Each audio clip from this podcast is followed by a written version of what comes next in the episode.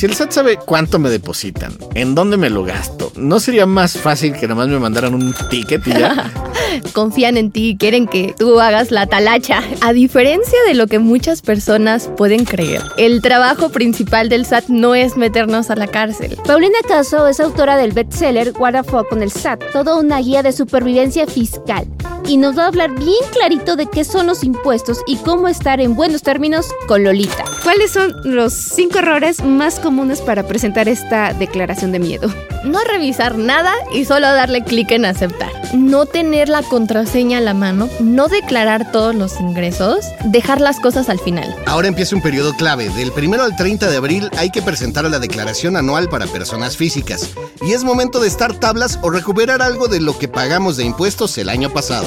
Paulina nos sacará de dudas sobre qué podemos deducir y qué no. Si tuviste a lo mejor que ir al dentista, si tienes algún seguro de gastos médicos y demás, las colegiaturas de tus hijos, si estás comprando tu casa y ya estás pagando los intereses, pues mínimo que te dé tantito saldo a favor. Pero hay un truco, tienes que pedir factura.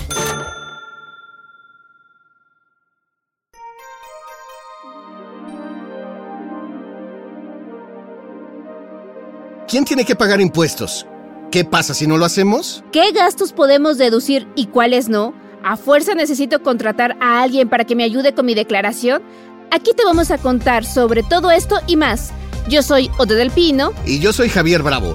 Bienvenidas y bienvenidos al primer episodio de terror de Cabina Didi, Los Impuestos. Que Dios nos agarre confesados.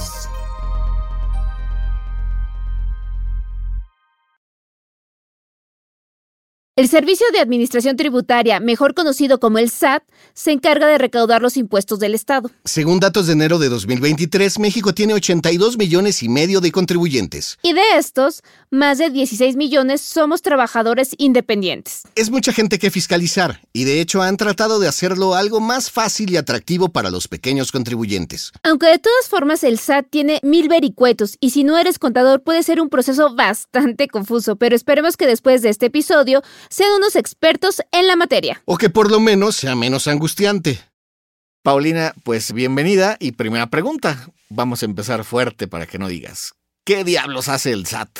A diferencia de lo que muchas personas pueden creer, el trabajo principal del SAT no es meternos a la cárcel, sino que primero se encarga de fiscalizar a los contribuyentes. Y esa es una palabra que suena muy elegante, pero prácticamente significa pues andar persiguiéndonos a todos los que ya estábamos dados de alta para que le caigamos con el dinerito de nuestras contribuciones y con eso pues se encarga de pues cuidar el alambrado público, de construir hospitales, carreteras, de construir también escuelas públicas y demás, ¿no? O sea, prácticamente todo el dinero de nuestros impuestos se va hacia el gasto público del país. Y también hace las inscripciones al RFC. Él se encarga de generar estos registros únicos para asignarnos un folio de identificación a cada uno de los contribuyentes para evitar el robo de identidad y que cada quien tenga su alias de la vida adulta. Y por último, también se encarga de registrar y en ocasiones generar los comprobantes fiscales, o sea, los famosos CFDIs. Y es aquí cuando les asigna un sello especial para pues timbrar esta factura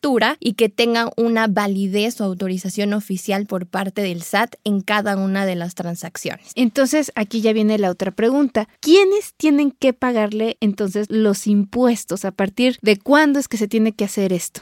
Mira, la constitución dice que todos los mexicanos que generen ingresos en el país por una actividad económica y también los residentes extranjeros que generen ingresos en México deben de pagar impuestos. Pero la verdad es que la realidad es un poco distinta porque en México 6 de cada 10 trabajadores mexicanos no pagan impuestos. Esto quiere decir que tenemos una de las tasas más altas de informalidad de los países miembros de la OCDE. Y respondiendo a la segunda pregunta de en qué momento tenemos que pagar impuestos, pues sería desde el momento en el que estemos ingresando un peso por una actividad económica. Ahora sí que como si fuera impuestos para dummies, auténticamente. ¿Cuál es la diferencia entre ISR e IVA? El IVA es el impuesto al valor agregado, ¿no? Este está presente en todo lo que consumimos, así cuando respiramos estamos pagando IVA, ya ni siquiera nos damos cuenta. Y este se dice que es un impuesto trasladable, porque el impuesto no lo paga directamente la persona que realiza el bien, sino la persona que lo consume, ¿no? Entonces por eso a veces cuando vamos a comprar algo, pues si vemos el ticket, ya viene ahí directamente el IVA. Todos los productos que son como de la canasta básica no llevan IVA.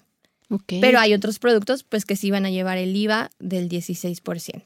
El ISR es el impuesto que pagamos por el simple hecho de vivir en México, ¿no? Piénsenlo como una suscripción a su plataforma favorita, en la cual literalmente nos van a quitar un porcentaje directamente de lo que ganemos. Entonces se dice que el ISR es un impuesto directo a la ganancia. Para las personas físicas hay una tasa variable que puede ir entre el 1% hasta el 30%, dependiendo de cuánto dinero ganes. Y las personas morales a fuerza tienen que pagar el 30% sin importar los ingresos que tengan. Y por ejemplo, nuestros amigos, bueno, los que somos trabajadores independientes, como en este caso nuestros amigos que son conductores, ¿qué esquemas tienen? ¿Cómo tienen que declarar? ¿O hay alguna tasa diferente? ¿O qué onda con ellos? Hay un régimen especial para todas las personas que generan ingresos por medio de plataformas digitales, ya sea como para la venta de inmuebles, para transportes o para otro tipo de plataformas. Entonces, en el caso de todas las personas, en este caso los conductores que nos están escuchando, ustedes deben de darse de alta forzosamente en el régimen de plataformas digitales. Es decir, aunque suene más atractivo el reciclo u otro régimen, la ley dice, si ganas ingresos por medio de una plataforma digital, está el régimen de plataformas digitales. Y aquí hay una ventaja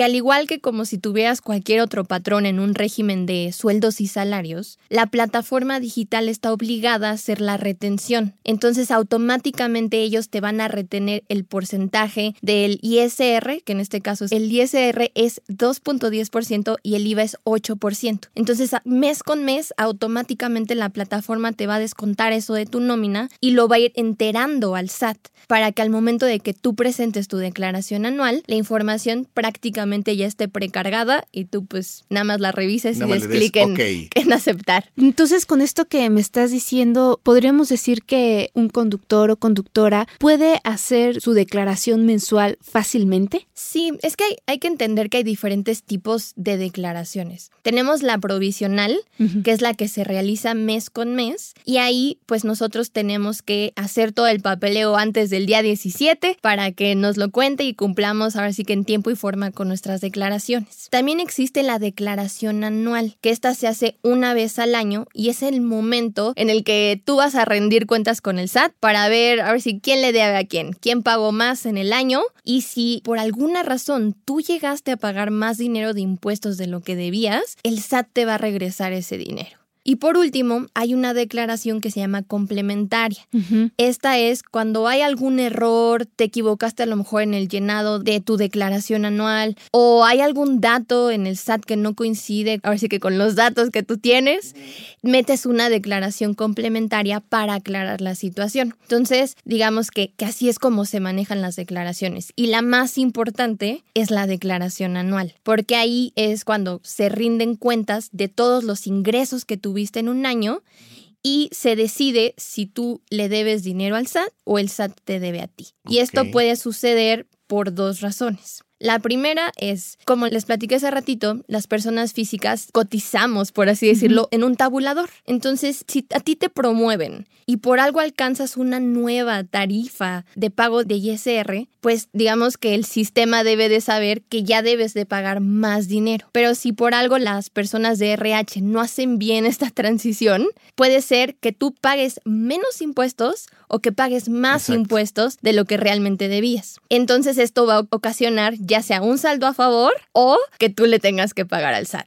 Y la segunda opción es las famosas deducciones personales, que para los que nos están escuchando, las deducciones son algunos gastos que el SAT nos dice, ¿sabes qué? Yo ya sé que tú gastaste mucho en el año y te voy a dar chance de que disminuyas la base sobre la cual voy a calcular el impuesto que me debes de pagar, ¿no? O sea, voy a hacer buena onda pero tampoco tan buena onda. Yo te voy a decir qué gastos y hasta por cuánto monto puedes hacer deducible ese gasto. ¿Cuáles serían entonces, porque dices que eso es para todos, ¿no? Para conductores, no importa en qué régimen estés. ¿Cuáles serían esos tres principales o cuatro o cinco, no sé cuántos sean, que dices esto es para todos? Sí, en cuestión de deducciones son cuatro categorías.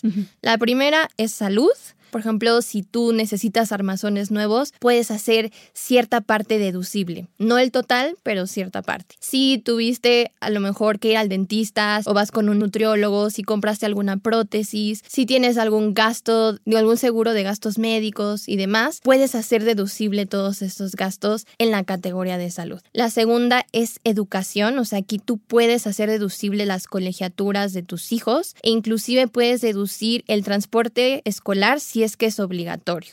También puedes deducir los gastos funerales, y aquí tocamos madera, pero pues sépanlo, lo pueden deducir. Y todo lo que tenga que ver con intereses, intereses reales por algún crédito hipotecario. Entonces, si estás comprando tu casa y ya estás pagando los intereses, pues mínimo que te dé tantito saldo a favor.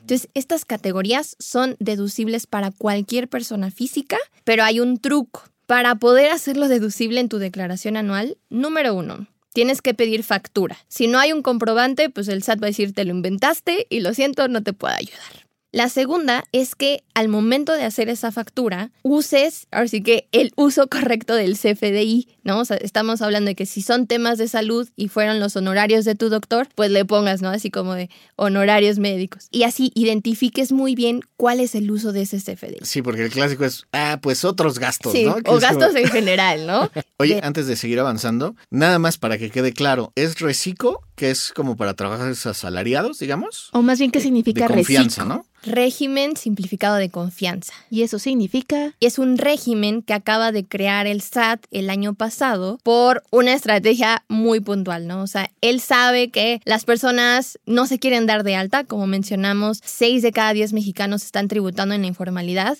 y dijeron, pues, ¿qué podemos hacer para atraer a estos contribuyentes? Y la cosa que se les ocurrió fue crear este nuevo régimen en el cual a las personas físicas no tuvieran que pagar tanto de ISR. O sea, él sabe, a ver, ¿qué es lo que más les duele? Pues de darse de alta, tener que pagar un buen de ISR.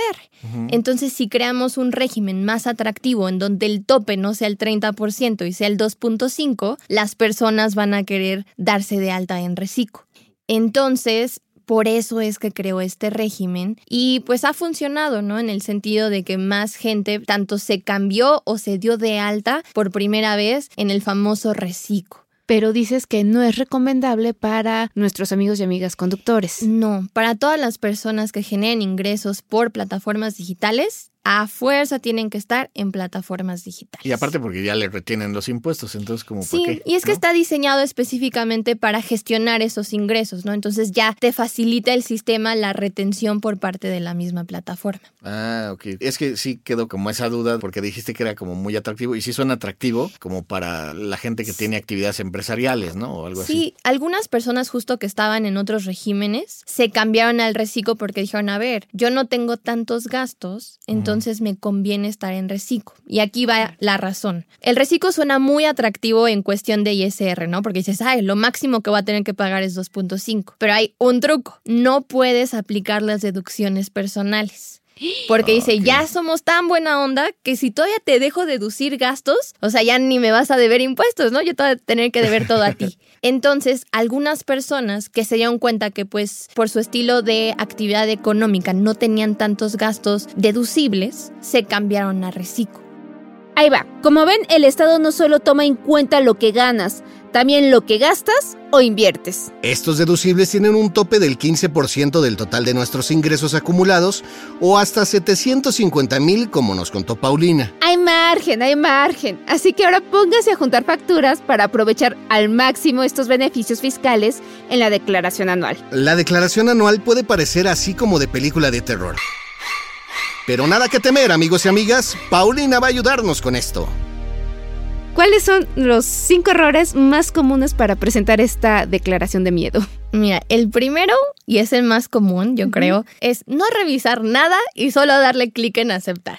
A veces puede salir bien y a lo mejor hasta saldo a favor nos toca, pero si nos metemos al detalle, puede haber incongruencias en los datos. Entonces siempre es bueno revisar cada una de las pestañas que conforman la declaración anual para evitar que haya ahí algún errorcito, ¿no? Por parte del sistema. Otro error es no tener la contraseña a la mano porque te la van a pedir la contraseña de tu RFC o tu e-firma. ¿Y esto por qué? Porque a veces cuando tú tienes un saldo a favor más alto, creo que es de 150 mil pesos, el SAT te va a pedir que firmes con tu e-firma. Entonces, si por algo no la tienes vigente, se te olvidó la contraseña o de plano ni siquiera encontraste en dónde guardaste los archivos, no vas a poder recuperar este saldo a favor. El tercer error es no declarar todos los ingresos o dar información falsa, porque pues obviamente esto último de dar información falsa pues puede llevar a un delito o a prácticas de evasión fiscal. Entonces, por eso el SAT hace mucho hincapié en que se tienen que declarar todos los ingresos acumulables, como vimos hace rato, ¿no? Entonces, nada más recapitulando, los cinco errores más comunes, nos quedamos en el 3. El otro error es dejar las cosas al final. Ya sabemos que el SAT es experto en arruinarnos la vida a través de su página web que nunca funciona, que crashea y no soporta a los usuarios.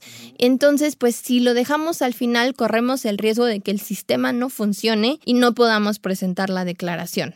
Y el último, ese sería el cuarto. Y el último error es no tener la documentación en orden o a la mano. Y justo esto va en torno al tema de si te das cuenta que hay un error y no tienes papeles para comprobar que es un error, pues ni modo, o sea, no vas a poder meter esa declaración complementaria. Entonces, por eso es importante tener siempre todo el registro de nuestros documentos en orden para poder pues levantar la mano si vemos que hay algo que no cuadra. Eso incluye la tanda y si te presta, Ajá, ¿no? exacto. Si te ganaste la lotería, o sea, todo el dinero que hayas recibido, no importa el origen, se tiene que declarar. Oh, a ver, ahorita acaba de decir Javier, la tanda, ¿es en serio? O sea, ese dinero, no sé, fue una tanda que éramos 15 y recibí 17, 15 mil pesos. O sea, ¿cómo le haces ahí? Dependiendo cómo te hayan dado el dinero. Si te dieron el dinero en efectivo, No pues sabes sí que el SAT no tiene ojos sobre efectivo y no vas a ver cuánto dinero recibiste. Pero si el depósito se hizo a una cuenta bancaria, siempre va a quedar un rastro. Entonces, inclusive el mismo banco podría llegar a reportar ingresos superiores, pon tú, a 15 mil pesos en un mes en efectivo, tiene la obligación de reportárselo de manera mensual al SAT. Entonces el SAT pues podría en algún momento, si se sienta a revisar todas las cuentas y todo el papeleo, decir algo aquí no me cuadra, no me están reportando todos los ingresos. Ok. Entonces, por eso el SAT ha hecho mucho hincapié en que pues tú vayas y registres, por así decirlo, ese efectivo que te están dando. Aunque no te hayan dado factura ni nada, pues él lo que quiere saber es cómo está llegando el dinero a las manos de las personas. Oye, préstamos, por ejemplo, familiares, también tienes que pagar. La recomendación es, por ejemplo, en este tema, pues nunca prestar tu tarjeta, ya sea para que alguien compre una televisión, ¿no? Para que agarre la promoción a meses sin intereses, porque esto puede dar pie a discrepancia fiscal. Que justo es esto, ¿no? De que pues no van a cuadrar las cuentas. Tu estado de cuenta va a decir que a lo mejor estás gastando más dinero del que estás ingresando. Y eh, cuando te pregunten, oye, ¿por qué? Tú vas a decir, ah, pues es que le presté la tarjeta a mi mamá. Y pues vamos a caer en este tema de la Pero discrepancia. si, por ejemplo, supongamos, Odette ahorita tiene una emergencia, ¿no? Y yo le presto una lana. Los dos tenemos que pagar impuesto ahí, entonces, ¿no? El tema justo O con esto de más las, bien, ¿no? de las transferencias es que cuando uno mueve dinero entre cuentas, ya sean cuentas propias o cuentas de terceros, el SAT no tiene forma de saber si este dinero ya pagó impuestos. ¿Y a qué me refiero con esto? Por ejemplo, si ese dinero tú le prestaste 5 mil pesos, esos 5 mil los ganaste por tu quincena, esos 5 mil ya habían pagado impuestos porque a ti te llegaron ya después de todo el ISR y todas las retenciones. Jineteado. Exacto. Si tú se lo pasas a ella, el SAT no tiene manera de ver si esos 5 mil pesos son de su nómina o vienen de algo que ya había pagado impuestos. Entonces, por ahí hay un tip en el cual pues nos sugieren tener cuidado con el concepto de las transferencias bancarias que usamos. Mm. Yo creo que muchos creemos que nadie revisa esos conceptos y a veces hay gente que pone ya desbloquéame por favor Ajá. o para el elote y todo, pero sí el banco tiene, bueno, puede llegar a revisar estos conceptos y si hay algo sospechoso, también tiene la obligación de reportarlo al SAT. Entonces, por ejemplo, cuando estamos realizando movimientos entre cuentas propias, algunos expertos sugieren que pongamos movimiento entre cuentas propias, ¿no? Si es un préstamo, pues a lo mejor igual ponerle la palabra préstamo. Esto nos va a ayudar a que en el estado de cuenta nosotros sepamos de dónde provino ese dinero. Ok, entonces quieres decir que si yo le presto algo a Javier, es decirle, esto es tanda 2. Y entonces la cuenta ya van a saber Sí, que es el- de mi el- tanda. exacto, en el donde Exactamente. dice... Pero ojo, no importa, o sea, hay gente que se quiere ver muy lista y a lo mejor está pensando ahorita como, ¿y si le pongo no es un ingreso al concepto? Ya por eso automáticamente el SAT no lo va a tomar como un ingreso. Y la respuesta es no. O sea, esto nos va a ayudar como a nivel financiero para ser más organizados y que si tenemos un contador y él revisa el estado de cuenta, pueda saber de dónde provino cada uno de los movimientos que se van a ver reflejados en el estado de cuenta pero no significa que por el concepto que usemos, el SAT diga, ah, bueno, este si Se le puso no es un tía, ingreso, pues ¿no? es un ingreso y ya, ¿no? Pero nos va a ayudar a que en el caso de que el SAT nos pida una revisión, nosotros podamos tener algún tipo de comprobante o algún tipo de información con la cual les demos claridad de dónde provino ese dinero. Oye, hablabas de dejarlo todo al último minuto. Hay declaración mensual, que es la que dices que es provisional, Ajá. y la anual. Aunque haga todas las provisionales de cada mes, cada mes, cada mes, ¿tengo que hacer la anual? Sí, digamos ¿O que al revés? ¿Puedo que- hacer la anual sin hacer las mensuales? Sí se puede, pero no es recomendable, porque eso sería como salvar el semestre en las últimas dos semanas, ¿no? O sea, digamos que existe una forma en la cual puedes presentar tus declaraciones en ceros. Esto quiere decir que cumples con la obligación de decirle al SAT supuestamente cuánto dinero ingresaste en ese mes, pero no le estás diciendo la verdad, o sea, es información a medias, ¿no? Le estás poniendo como el cero para decir, ah, ya cumplí, sí lo envié, y ya hasta el anual, pues hago toda la talacha, ¿no? Ahí digamos que el hacer esto no va a tener una consecuencia mayor en el momento porque pues estás cumpliendo con la obligación. Entonces si tú checas tu opinión del cumplimiento, va a decir que es positiva porque estás cumpliendo, Cumpliendo. mes con mes al presentar tus declaraciones. Pero te va a complicar la tarea al momento de presentar la anual, porque la información que va a tener precargada el SAT va a ser Ceros. 0000. Entonces esto no va a cuadrar con tus ingresos ni con ningún tipo de gasto. Entonces vas a tener que llenar manualmente la información. Entonces por eso no es recomendable, ¿no? Porque tarde o temprano vas a tener que rendir cuentas y es más fácil hacerlo una vez al mes por 12 meses que aventarte 12 meses en un día. Entonces, pero si el SAT- cuidado. Si el SAT sabe cuánto me depositan, en dónde me lo gasto, ¿no sería más fácil que nada más me mandaran un ticket y ya? confían en ti y quieren que tú hagas ¿Es la la, buena talacha. Entonces, ¿quiénes estamos obligados a presentar esta declaración anual? Como vemos, realmente es, te puedes salvar si ganaste menos de 400 mil pesos y no tuviste dos patrones en un mismo año. ¿Recomiendas que sí o sí siempre tengamos a este contador o que nosotras hagamos nuestras declaraciones? Porque luego dices, Sí, me da mucho. miedo. O sea, no está fácil. Mira, mi recomendación siempre va a ser contratar a un contador si se tienen las posibilidades. Pero sabemos que los salarios están muy bajos, apenas se alcanza para comprar la comida como para absorber los honorarios ¿no? de un contador. Entonces, si lo vas a hacer por tu cuenta, pues es muy importante que estés actualizado con la información fiscal. ¿Y a qué me refiero con esto? El SAT a cada rato cambia las reglas, extiende los plazos, hace lo que quiere. Si tú no estás al tanto de esta información, pues te van a atorar o vas a incurrir en algún trámite mal hecho por pues falta de información. Si eres de esas personas que mezclan chile, mole y pozole, tienes un desastre entre tus cuentas, pues ahí también la sugerencia sería irte con un contador, ¿no? Para no presentar mal tu documentación. También, si eres todólogo y ya tienes muchísimas actividades en tu día a día, como para todavía agregar la talacha fiscal, pues ahí la recomendación sería igual busca un contador. Y ya, o sea, digo, en el peor de los escenarios, si no puedes y lo tienes que hacer solo, pues sería eso, informarte, tratar de leer cualquier aviso que te llegue, cualquier notificación, no dejar las cosas para después y ser lo más organizado posible con tus documentos, porque si hay algún tipo de incongruencia en los datos, pues tú solito vas a tener que presentar esta declaración complementaria para aclarar la situación. Entonces siempre es bueno tener un registro de todo. Y aquí nos voy a agregar otra cosa. A los que tienen contador tampoco se confíen porque hay personas que dicen, ah, pues el contador lo hace todo, le doy todas mis contraseñas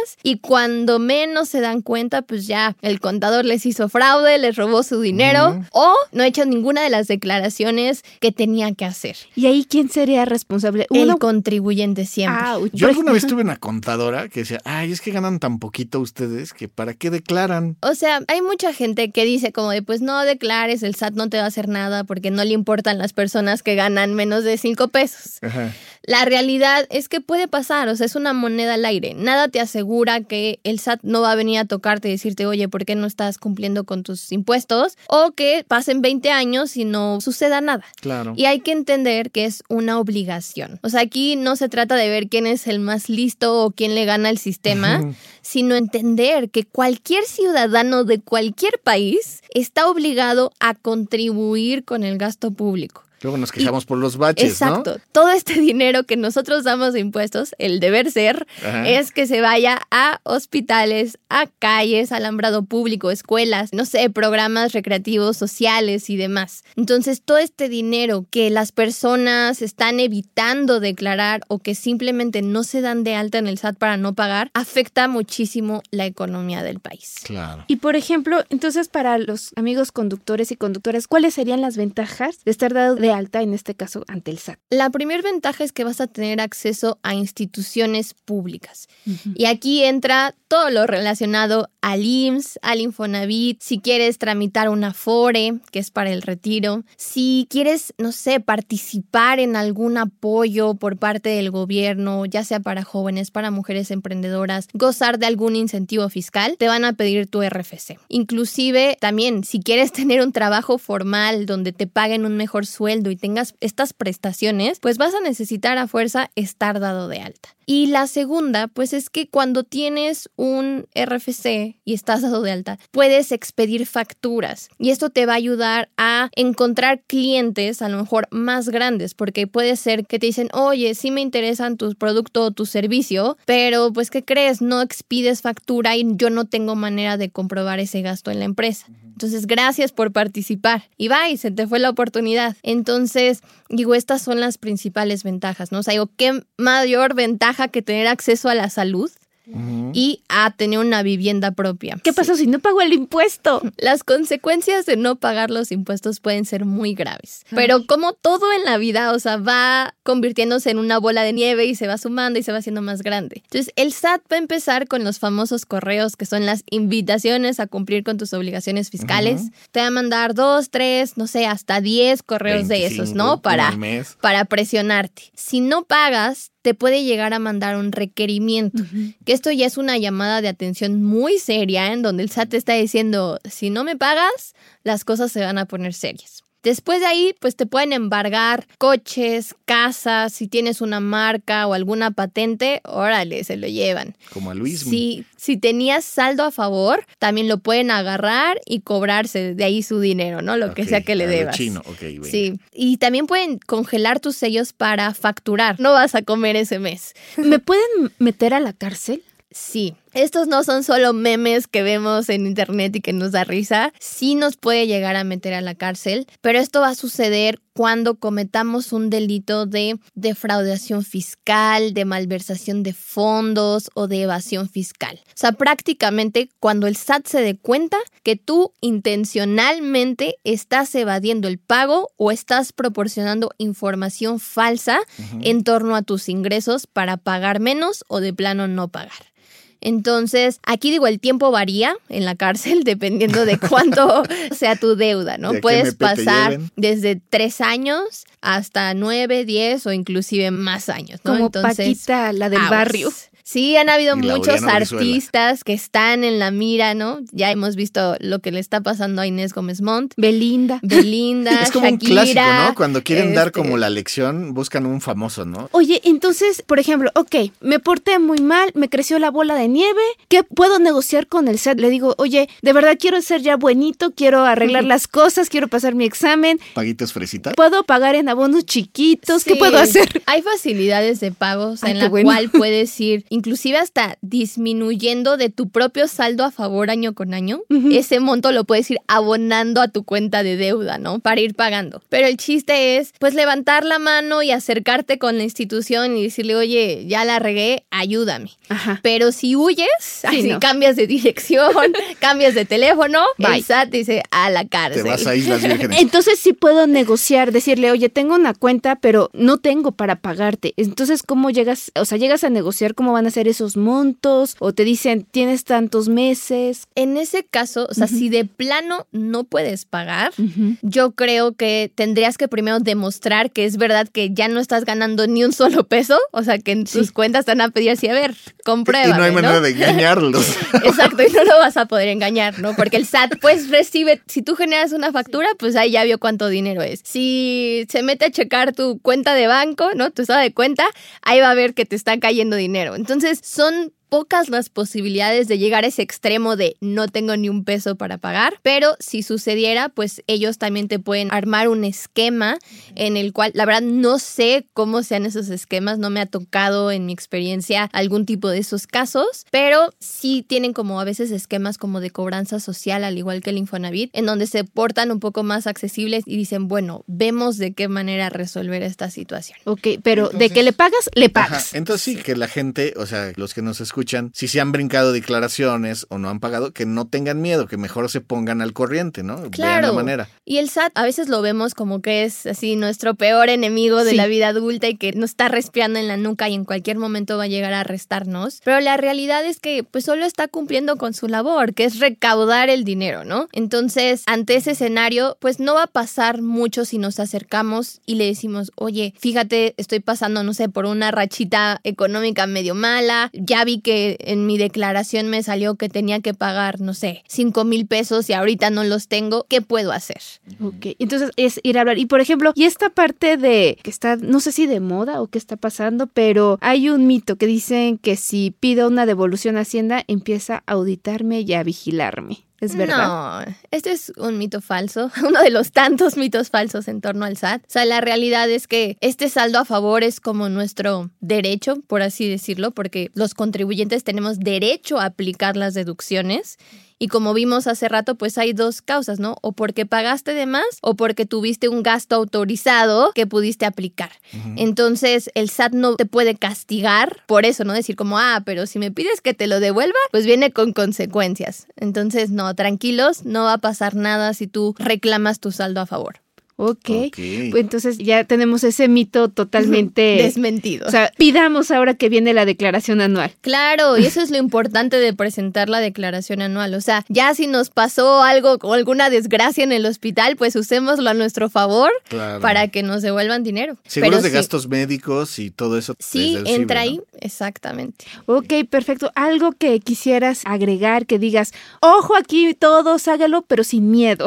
Una cosa que creo que también es un error muy grande es creer que el IVA es nuestro. Y eso nos puede meter en muchos problemas porque, como mencionaba hace rato, es un impuesto que se traslada. Entonces, a lo mejor tú cobras el importe en tu factura, ¿no? Le pones 16%, te caen unos pesitos de más y te lo quedas. Dices, ah, para el refresco, para el cine, para lo que sea. Pero no, o sea, tú tienes la obligación de regresarle ese dinero al SAT. Entonces, si no lo regresas, se te va a ir acumulando. El SAT obviamente lo sabe todo porque todo quedó registrado Todo con ve. la factura y entonces podría salir, ¿no? En tu opinión de cumplimiento negativa porque no has pagado el IVA. O sea, sí pagas ISR, pero no pagas IVA. Claro. Entonces, aguas con eso. Ok, pues algo que deseas agregar. Pues que compren el libro, ¿no? compren el libro What the Fuck con el SAT. Está disponible en todas las tiendas y plataformas digitales. La verdad está muy divertido. Es más o menos como esta conversación tan amigable que estamos teniendo, pero en libro. ¿Lo podemos deducir?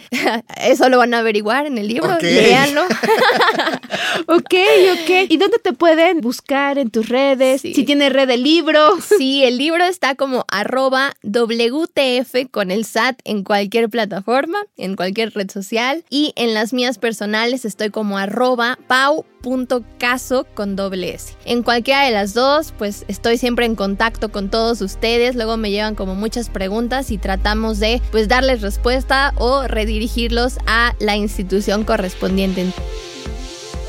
Esto fue Cabina Didi. Muchas gracias por escucharnos. Este episodio fue producido por Quisaya Estudios para Didi. Lucina Melesio es la directora y productora ejecutiva. Javier Bravo y yo, Ode del Pino, estuvimos en los micrófonos y en la producción. El guion es de Paula Vilella. Sara Carrillo es productora senior. El diseño sonoro y el tema musical son de Carlos Jorge García y Tiger Love. Los ingenieros de grabación en el estudio fueron Manuel Vargas Mena, Gabriel Chávez y Mateo Pineda de Sound Mob Studio. Por Didi, Marisa Hurtado es la encargada de comunicación en el sector de movilidad y Gerardo Arriola es analista de comunicación. Y para que conozcas las promociones vigentes de Didi y cheques términos y condiciones, entra a la página mexico.didiglobal.com. ¿Te gustó el show? Pues dale seguir en la plataforma que uses para escuchar tus podcasts, porque estamos en todas y es gratis. Nos escuchamos la próxima semana. Adiós.